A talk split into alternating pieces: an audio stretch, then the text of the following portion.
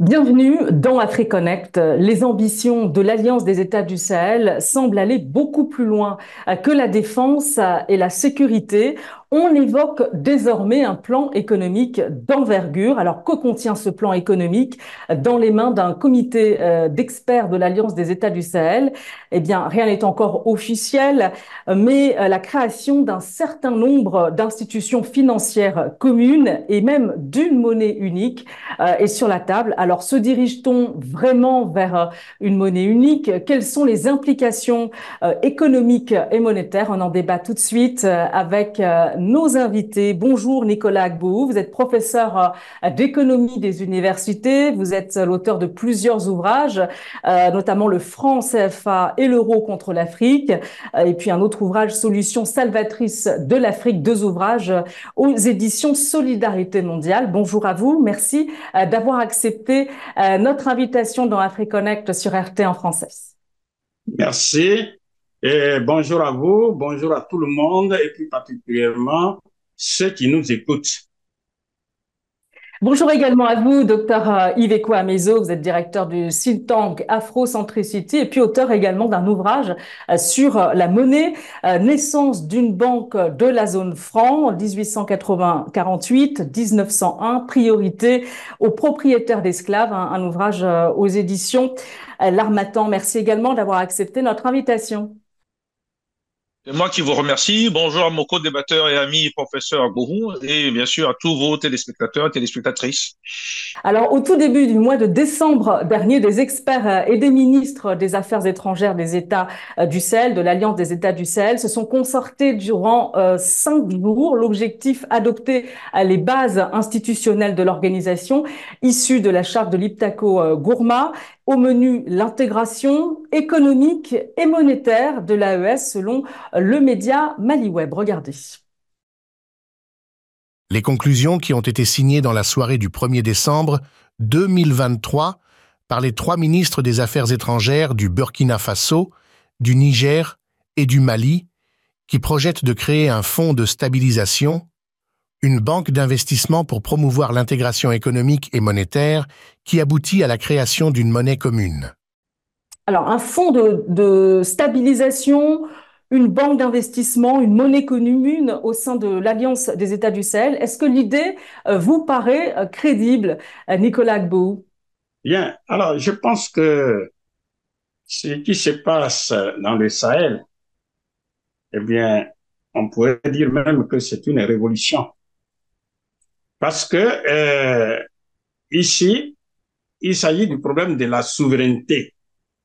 La souveraineté, rappelons-le, le souverain, c'est le dernier, c'est le dernier décideur.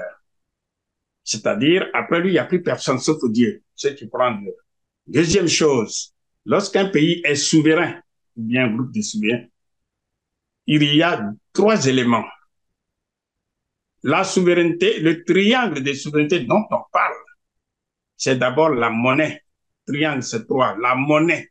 Deuxièmement, ce qu'on appelle la défense et sécurité. Et enfin, troisième point, c'est le droit positif, pour ne pas dire la constitution.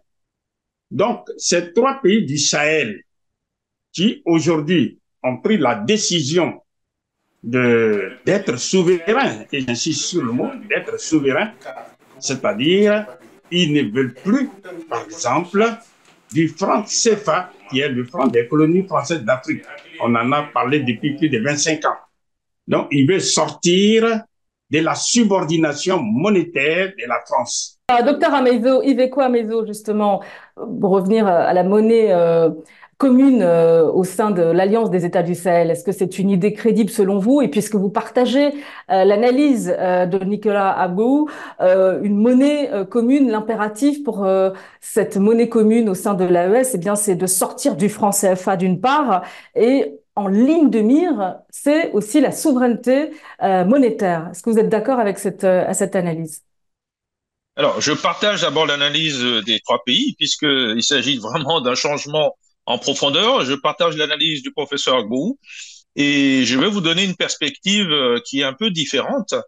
C'est que nous avons un problème de stabilisation monétaire dans le monde, dans le monde. euh, professeur Gbou sait comme moi que depuis 1971, le dollar américain euh, n'est plus adossé à l'or, une monnaie marchandise. C'est-à-dire que les Américains, l'État américain, peut s'endetter quasiment sans limite. C'est un pays où chaque année, on augmente le plafond de, leur endettement. Et ça veut dire quoi? Que ce, cet endettement va être payé par le reste du monde, et plus particulièrement l'Afrique. C'est un premier point très important, parce que ce qui est en train de se passer dans les trois pays va justement mettre certainement en cause cela. Deuxième élément, plus spécifiquement, et là je partage vraiment monsieur Abou, mais c'est le franc CFA. On ne va pas revenir dessus. Comment voulez-vous prendre une décision d'acheter, de vendre et de compter dans une monnaie qui appartient à la France, en sachant qu'il y a un certain nombre de, votre épargne qui va être bloquée, pris par cette France. Donc il s'agit bien de souveraineté. Puis un troisième problème, la décision politique, elle est là. Mais quand le Mali, le Burkina et le Niger décident d'acheter un bien quelconque à l'extérieur de leurs frontières, il ne faudrait pas que ce soit un pays extérieur, la France en l'occurrence, qui décide oui ou non de leur convertibilité de leur monnaie. Donc du coup, il faut trouver une solution à cela. Et cette solution passe donc par le fait de mettre en place un écosystème bancaire, financier, monétaire qui va permettre de sortir de ce système. Et je finirai sur un dernier point important. Personne n'en parle encore, mais nous sommes aussi dans un système qu'on appelle le SWIFT, c'est-à-dire que quand vous faites vos transferts, vos paiements, c'est un système détenu par le secteur privé, essentiellement américain d'ailleurs, et il va falloir peut-être trouver un autre système qui existe. Et les Chinois en ont un, les Russes en ont un, les Indiens en ont un, etc. Il va falloir harmoniser tout ceci pour que, encore une fois, vous ne subissiez pas soit des sanctions, soit des pénalités quand vous faites des transactions dans telle ou telle monnaie ou telle telle devise. En tout cas, là, cette réflexion euh, des États euh, euh, du Sahel, de l'Alliance des États du Sahel, elle est partie d'un constat, on vient de l'évoquer, c'est cette envie de, souveraineté monétaire, sortir du franc CFA.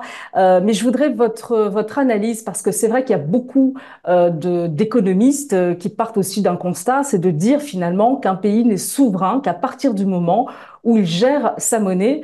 Euh, quelle est votre lecture euh, euh, de, ce constat, Nicolas Gbou Oui, mais c'est ce, ce qui vient d'être dit.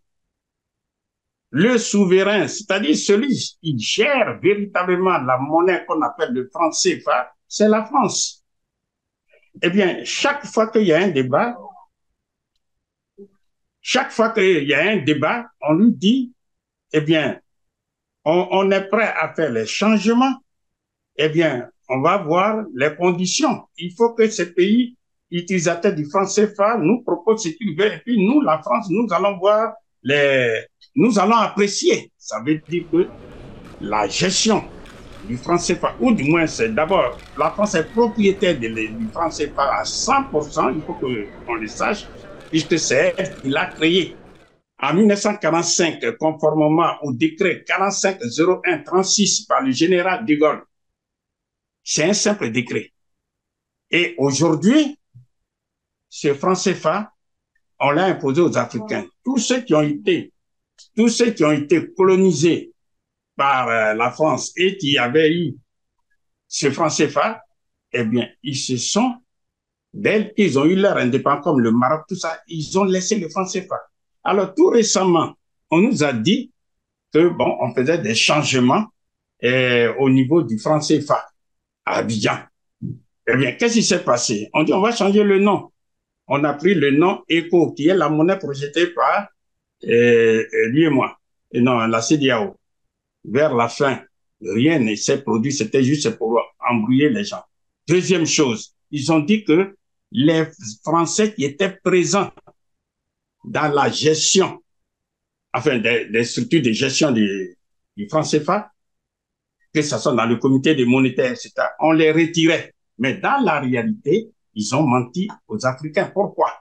Parce que, et nous l'avons répété, nous l'avons mis dans notre livre, et ce qu'on appelle, c'est-à-dire, ils ont retiré les Français qui étaient, si vous voulez, dans la chambre A, pour les mettre dans la chambre B qui est Ça veut dire quoi?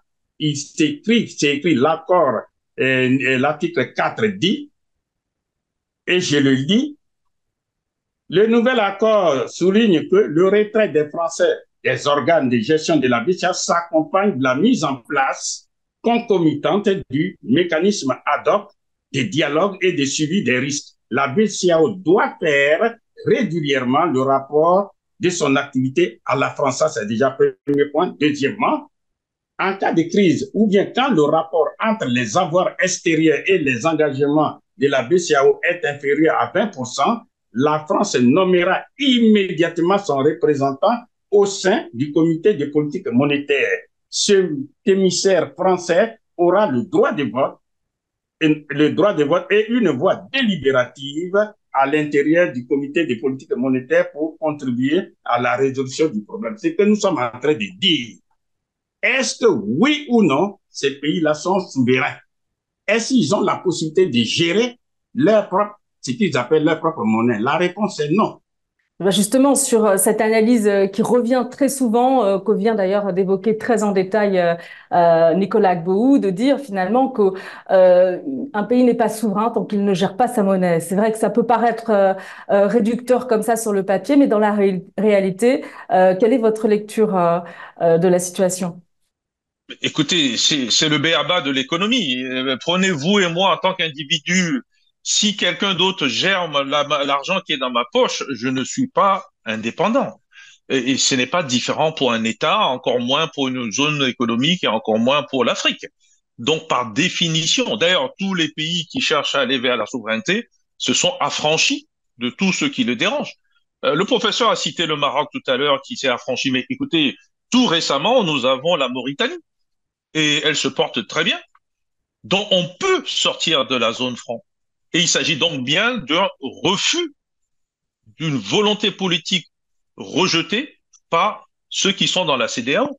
Et d'ailleurs, ils ont même cherché à imposer cela, en fait, aux trois pays euh, du Sahel, qui finalement, à cause de ces sanctions, sont quasiment condamnés à évoluer vers une façon de s'organiser de manière autonome et demain peut-être servir de base un soubassement justement vers cette monnaie commune, d'abord africaine, et j'irai même plus loin. Si c'est adossé à l'or, et j'espère qu'on va en parler, ça peut même être la base et l'exemple pour les pays du BRICS. Hum. Alors, les rumeurs évoquent euh, euh, une monnaie euh, qui s'appellerait justement la monnaie Sahel. Hein. ça renvoie quand même déjà à un espace beaucoup plus large que l'Alliance des États du Sahel. mais d'abord, je voudrais savoir par où il faut commencer pour que cette monnaie commune justement puisse voir le jour. Est-ce qu'il faut impérativement créer finalement une zone, une union économique et monétaire du Sahel, Nicolas Gbou Bien, écoutez, ce qui est important, c'est d'abord la décision politique. Ils ont pris la décision politique de créer la monnaie unique africaine. J'insiste sur le mot africaine, parce que pour moi, ils disent la monnaie du Sahel. Comme il faut commencer quelque part, ils vont dire que c'est la monnaie du Sahel. Mais après, eh bien, les autres pays vont venir.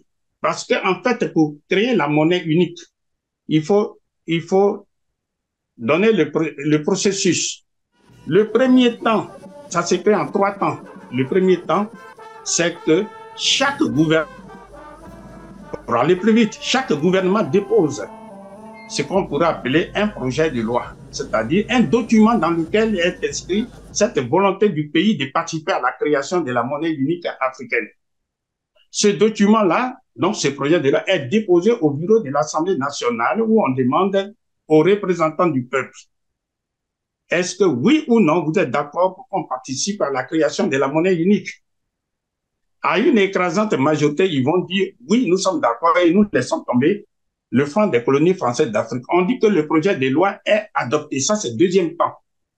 Troisième temps, eh bien, puisque tous les pays sont d'accord pour créer la monnaie unique africaine, il leur reste tout simplement à, à donner des instructions fermes à la machine et on appuie, la machine sort les billets de banque. C'est tout. Yves Mezo, est-ce que l'impératif finalement, c'est de créer une, union euh, économique euh, et monétaire avant de mettre, de jeter les bases de cette monnaie commune? Bon, Je ne pense pas qu'il faut voir ce problème de manière linéaire. Toutes ces étapes dont vous parlez doivent se faire plus ou moins de manière concomitante.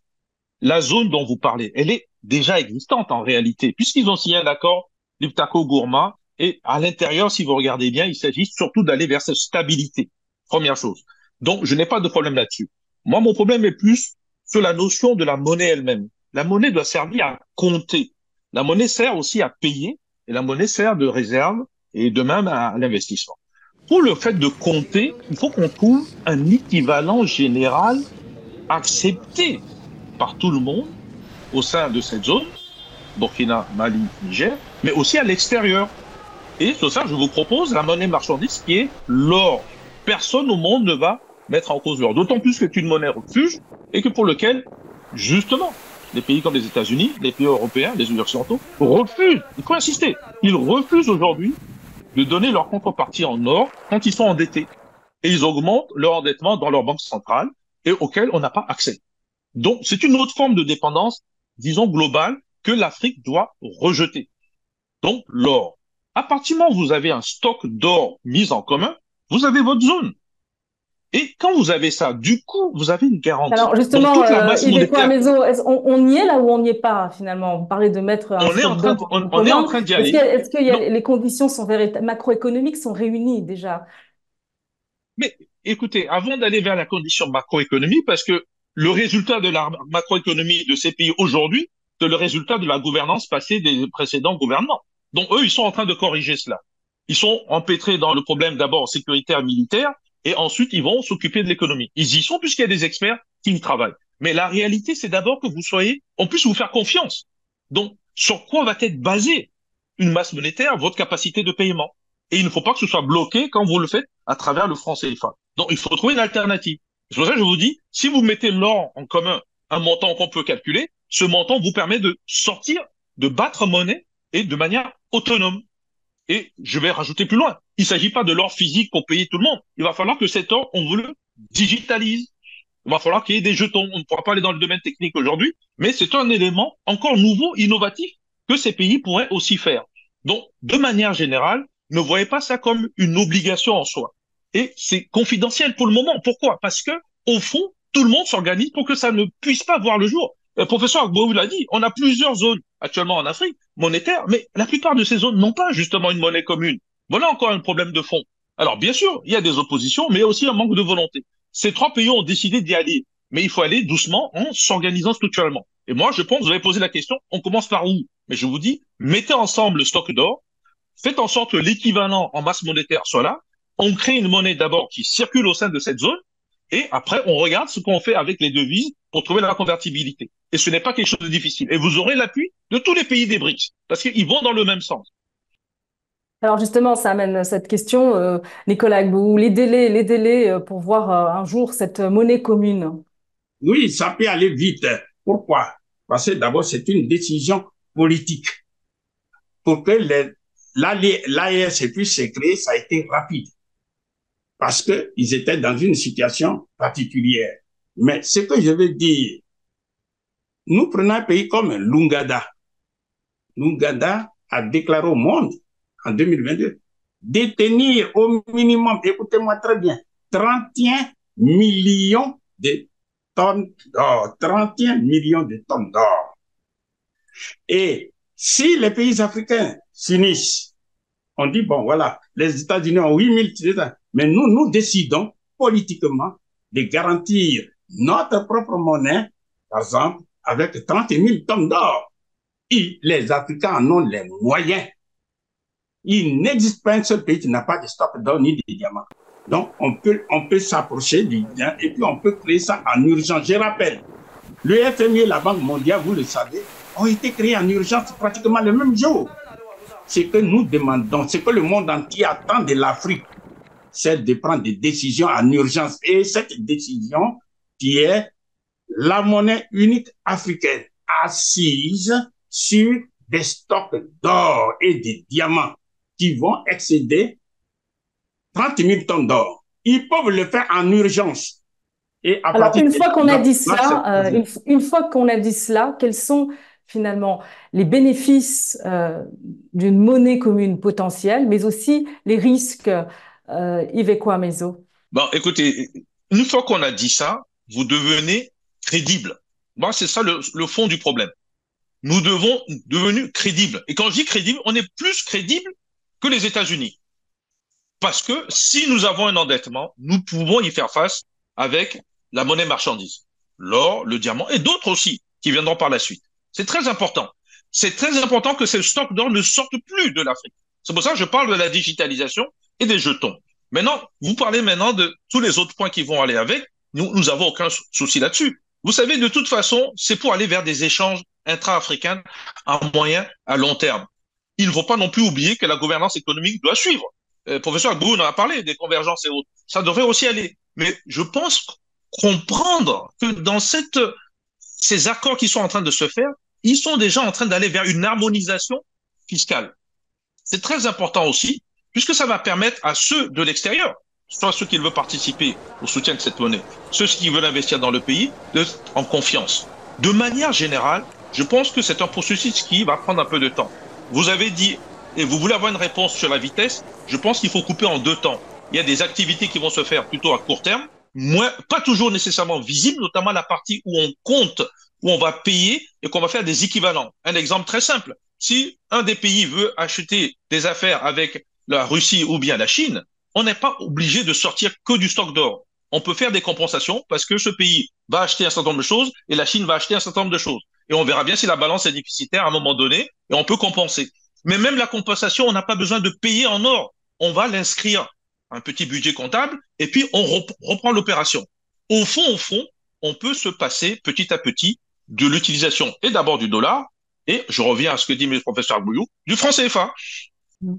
Bon, et, les risques alors, parce que on, ne le dit pas assez, mais euh, euh, malgré les tensions régionales, euh, les pays du Sahel ont quand même des intérêts communs économiques avec les pays de la zone UMOA.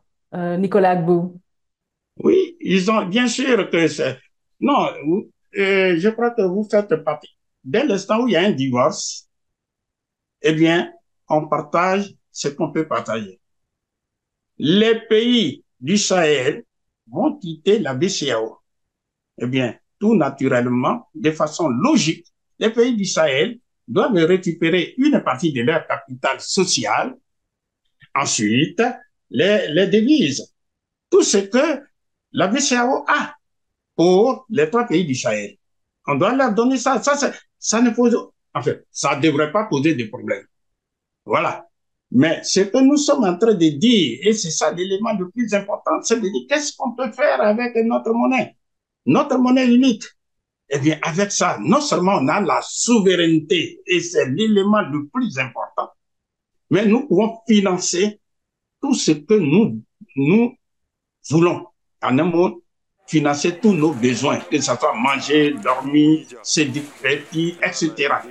En un mot, nous devons industrialiser les économies africaines, c'est-à-dire transformer en produits finis toutes les matières premières agricoles, minières, minérales et énergétiques, on va les transformer en produits finis ou en Afrique.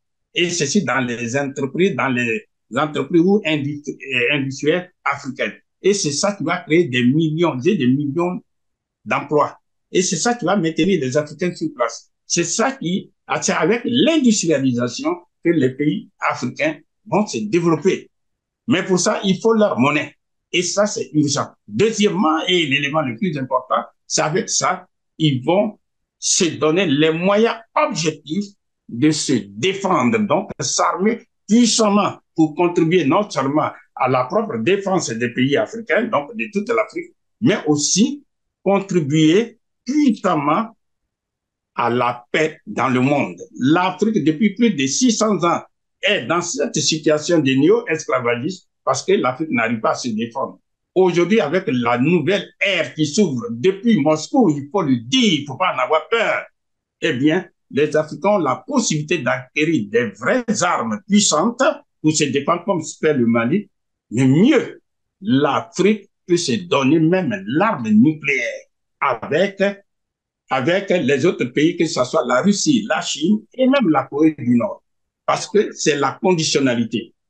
Alors, on va conclure, on va conclure. Je voudrais qu'on conclure justement, euh, euh, qu'on termine euh, sur cette monnaie commune, l'idée d'une monnaie commune qui suscite beaucoup d'interrogations, notamment par le site MaliWeb. Regardez. Mais depuis cette annonce, des questionnements et interrogations subsistent de part et d'autre dans les États de l'AES, à savoir qui va frapper cette nouvelle monnaie commune, comment sera-t-elle évaluée, étant trois pays qui importent plus qu'ils n'exportent avec des PNB faibles et des balances de paiement toujours déficitaires, qui va soutenir économiquement cette monnaie? La parité se fera-t-elle avec quelle monnaie? Le dollar, le yen ou le rouble? Alors, on va essayer de répondre à quelques questions finalement euh, citées par euh, MaliWeb. Euh, on va pas pouvoir répondre à toutes les questions, mais justement, qui va frapper cette nouvelle monnaie commune? Qui va la soutenir? Et puis la question de la parité avec quelle monnaie? Le dollar, le yen ou le rouble? Yves Meso Oui. Alors, qui va frapper cette monnaie? Dès lors que vous vous mettez dans une situation où vous êtes indépendant, ben, il s'agit d'acheter les équipements qui permettent d'avoir des monnaies sécurisées. Plusieurs pays, plusieurs pays, je dis bien plusieurs, peuvent aider ces pays africains à le fabriquer assez rapidement et dans un, un délai un peu moins long, faire en sorte que les équipements viennent dans nos pays et que nous fabriquons sur place. Ça, c'est pour les monnaies visibles, c'est-à-dire que c'est la monnaie que les populations vont voir. Mais derrière ceci, je vous dis qu'il faut faire attention, il faut qu'on se mette bien d'accord dans quel système où les euh, où le euh, international les transactions vont se faire. Parce que ils risquent, vous avez parlé de risque tout à l'heure, ils risquent d'avoir des sanctions, ils risquent d'avoir des oppositions dans le système suisse où le système dominé par les Américains essentiellement puisse refuser que des transactions aient lieu. C'est la même chose que fait la France avec le franc CFA aujourd'hui. Donc, première chose. La deuxième chose qui est très importante, on peut avoir une période de transition. C'est pour ça qu'il faut discuter avec ces experts. Où on peut avoir un panier de devises pour réduire les risques de change. C'est très, très important. Et ces risques de change, on ne peut pas les mettre en valeur. Nicolas Gbou, sur les, ces dernières questions. Oui. La parité, qui va frapper cette monnaie? Bien. Alors, qui va frapper la monnaie Je crois qu'elle la, la réponse s'impose d'elle-même. C'est ceux qui vont, ceux qui sont propriétaires de la monnaie, c'est eux qui vont battre la monnaie puisque c'est pour battre leur propre monnaie qu'ils ont, ils, vont, ils vont abandonner le franc CFA. Ça, c'est déjà un. Deuxièmement, en ce qui concerne le régime d'échange fixe ou le régime d'échange flexible, dans les médias, nous disons que ils vont adopter le régime d'échange flexible et puis la monnaie va s'ajuster, c'est un problème de la loi de l'offre et de la demande. Eh bien, ils n'ont pas toujours resté là et avec le régime d'échange fixe, parce que le régime d'échange fixe, il y a un grand débat dessus, mais nous n'avons pas assez de temps pour développer tout ça, mais nous pensons qu'ils vont adopter le régime d'échange flexible. Il y a d'autres questions, comme par exemple, est-ce que la monnaie unique africaine ou du moins du Sahel sera-t-elle convertie ou pas? Je crois que c'est une évidence pour nous. La monnaie unique africaine sera convertible. Conditionnalité pour que justement les Africains puissent bien commercer avec le monde. Bon. Merci beaucoup à vous, euh, Nicolas Agbou. Je rappelle que vous êtes euh, professeur d'économie des universités, auteur de, plusieurs ouvrages, je cite ce dernier, Le franc CFA et l'euro contre l'Afrique aux éditions Solidarité mondiale. Et merci également à vous, Yves Amezo, directeur du think tank Afro-Centricity. Merci beaucoup pour vos analyses. Merci. Merci. Merci. Merci. beaucoup. Et merci à vous euh, de nous avoir euh, suivis. À très bientôt dans AfriConnect sur RT en français.